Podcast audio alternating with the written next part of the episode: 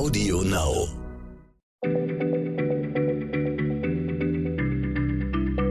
Schneller Schlau, der kurze Wissenspodcast von PM.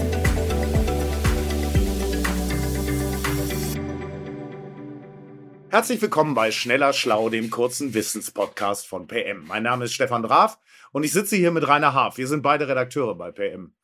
Ähm, Rainer, du hast uns heute mal eine ferne und doch nahe Frage mitgemacht. Fern ist die Zeit, nah ist der Ort. Wie sah Deutschland vor 50 Millionen Jahren aus? Das ist ja wirklich mal ewig her.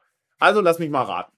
Ganz sicher war es hier ja noch ein bisschen naturbelassener. Also Abholzung und Landwirtschaft, äh, das war da noch nicht vor 50 Millionen Jahren. Also ich schätze mal ein riesiges Waldgebiet. Gibt es da schon Menschen? Oder wenigstens menschenähnliche Lebewesen? Ja, hallo Stefan. Ähm, deine, deine Schätzung mit dem Wald ist gar nicht so schlecht, aber ähm, es ist kein Buchenurwald, wie man das vielleicht für Deutschland denken könnte. Es handelt sich vielmehr um einen Dschungel. Also vor rund 50 Millionen Jahren, da befinden wir uns übrigens im Erdzeitalter des Eozän. Das ist auch bekannt als das Zeitalter der Morgenröte. Und da ist hierzulande das Klima deutlich wärmer und feuchter. Es ist ein subtropisches Klima. Jahresdurchschnittstemperatur ist 20 Grad Celsius. Und vor allem ist das, was wir, das Gebiet, was wir heute Deutschland nennen, oder auch Europa, das liegt ein bisschen weiter im Süden, so ein paar hundert Kilometer. Naja, und man muss sich eins vorstellen, Europa sieht halt ganz anders aus als heute. Das ist eher ein Inselarchipel, eine Inselwelt. Man kann sich das eigentlich so vorstellen wie das heutige Indonesien. Wie spannend. Aber jetzt nochmal zurück zu meiner Frage. Also wie schaut es denn jetzt aus mit den Ur-Ur-Ur-Urmenschen oder, oder sowas in der Art? Ach ja, genau. Also die, die Menschen ahnen, ja. Ähm, wenn man mal äh, den zweibeinigen Gang als wichtiges Kriterium ansieht für frühe Menschenahnen, dann sind die noch lange, lange nicht in sich. Die entstehen erst vor sechs, vielleicht sieben Millionen Jahren. Aber es gibt schon Primaten, und zwar etliche Arten, die hier im urzeitlichen Deutschland, wenn man es so nennen möchte, herumspringen. Die sehen ein bisschen aus wie Lemuren aus dem heutigen Madagaskar.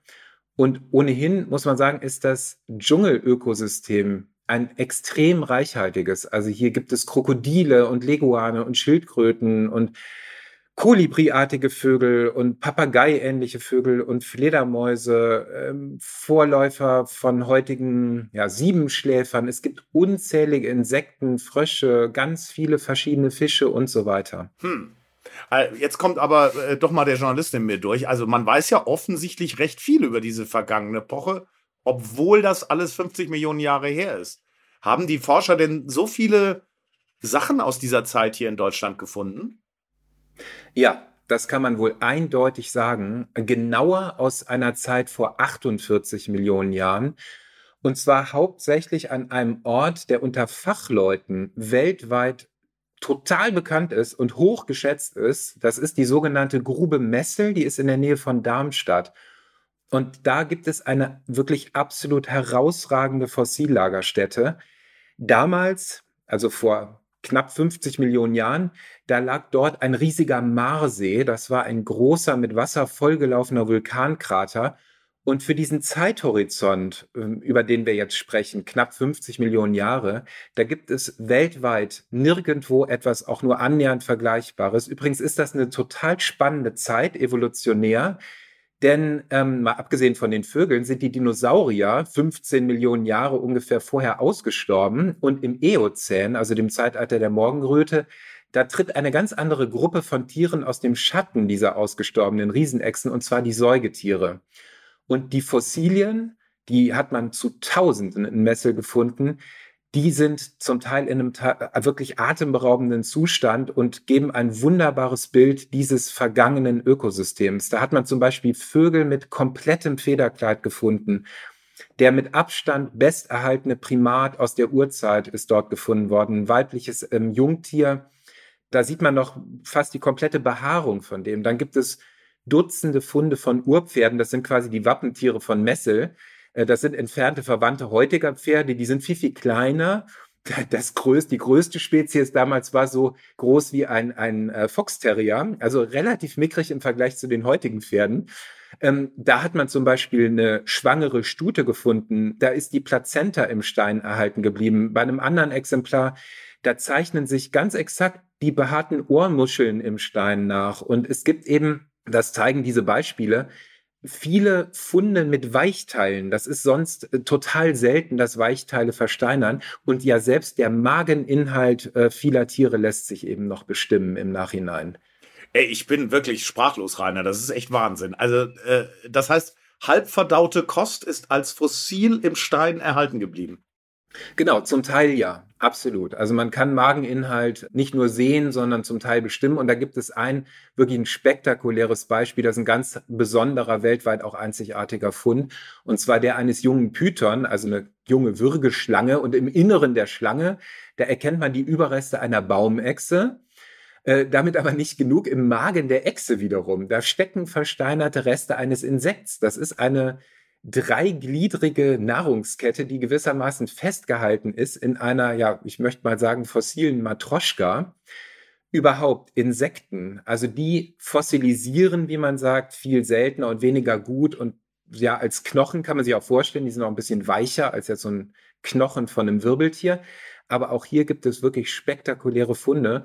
Auch nur mal als Beispiel, da gibt es Prachtkäfer, deren Farben sind erhalten. Also die Fossilien im Stein, die schillern. Die Deckflügel sind zum Beispiel golden, der Hinterleib, der schillert bläulich und vorne um den Kopfbereich ein grünlicher Schleier. Und selbst die millimeterkleinen Geschlechtsorgane von Insekten haben zum Teil die Zeiten überdauert, sodass man, dass das Forschende eben genaue Studien über Insektenarten, die vor knapp 50 Millionen Jahren gelebt haben, machen können. Auch nur mal ein Beispiel, das hat mich total fasziniert. Eine Fliege, so eine Art Schwebfliege, die eben Pollen sammelt, die ist gefunden worden. Die hat ganz viel Pollen eben in, ja, im Bauchbereich dann eben gesammelt. Also ähm, an Haaren äh, am Bauch. Und die Pollen, die sind mikroskopisch klein, also Mikrometerbereich. Und die konnte man noch mit einem Rasterelektronenmikroskop genau untersuchen und konnte dann eben feststellen, was sozusagen die letzte Mahlzeit dieser armen Schwebfliege gewesen ist, die dann in den Kratersee gefallen ist. Rainer, das ist wirklich unfassbar. Also wirklich äh, fast unwirklich ist das. Wie kommt das, dass da in Messel diese, diese Überreste dieser längst verstorbenen Lebewesen so gut erhalten geblieben sind? Ja, das ist natürlich wirklich eine gute Frage und ähm, das ist sozusagen dieses Geheimnis von Messel. Ähm, das verbirgt sich eigentlich an dem, am Grund, am düsteren Grund dieses Marsees. Denn man muss sich vorstellen, der war 100 Meter tief und dort unten war das dichtere Wasser frei von Sauerstoff und damit gänzlich ohne Leben. Also die Folge war, ein Tier, das damals herabgesunken ist, das gestorben ist und durch welchen Grund auch immer dann in den See hineingetrieben wurde oder über dem See wie eine Fledermaus dann, äh, was ich, ein Herzinfarkt runtergefallen ist in den See und ähm, im See herabgesunken und die Leiche, die blieb dann gewissermaßen komplett unversehrt in dieser kühlen Schwärze liegen, sauerstofffrei. Und ich sage jetzt mal, dieses Grab, das schuf halt perfekte Voraussetzungen für den Übergang zum Fossil ganz, ganz langsam, Schicht für Schicht, konnte sich so Sediment auf diese nicht verwesenen Kadaver legen. Das ist übrigens ein Prozess, der extremst langsam vonstatten ging.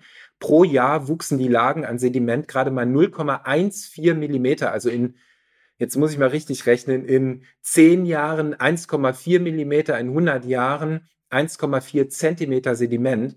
Und so ist es aber dann geschehen, dass ganz allmählich im Laufe der Äonen sich daraus ein toniges Gestein bildete, übrigens mit der Konsistenz von Zartbitterschokolade, das ist der sogenannte Ölschiefer. Und das ist das Material, was diese wahnsinnig wertvollen Informationen aus der längst vergangenen Epoche bis heute bewahrt hat. Ich finde es eigentlich unglaublich, das ist eine kleine Randstory, dass diese für die Wissenschaft so unfassbar bedeutende Lagerstätte beinahe im wahrsten Sinne des Wortes zur Mülldeponie geworden ist. Wie Mülldeponie? Wie das denn?